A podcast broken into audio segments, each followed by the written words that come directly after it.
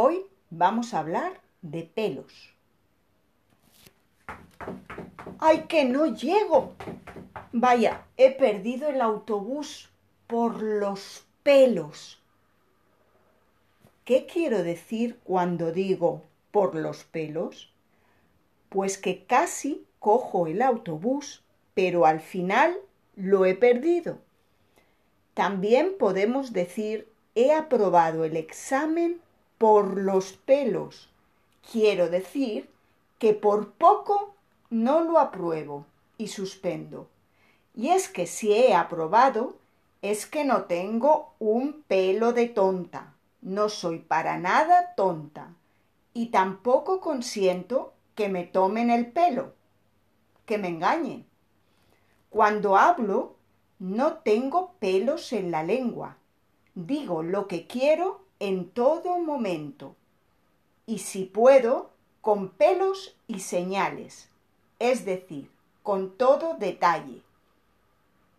Me viene al pelo, es perfecto para esta ocasión, contaros en este podcast esta expresión que utilizamos cuando queremos decirle a alguien que va a sufrir un castigo.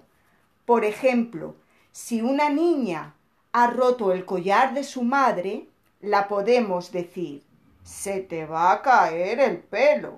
Y esto no significa que a la niña se le caiga el pelo, simplemente que la van a castigar sus padres cuando lo sepan. O puede ser que sus padres, en vez de regañarla, la digan, pelillos a la mar.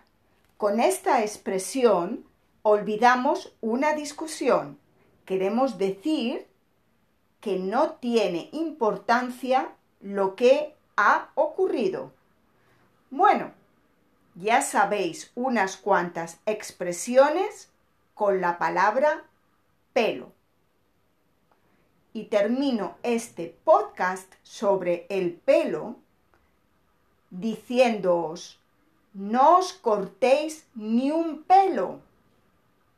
Quiero decir, atreveos y seguid hablando español por los codos. Hasta el próximo podcast. Adiós.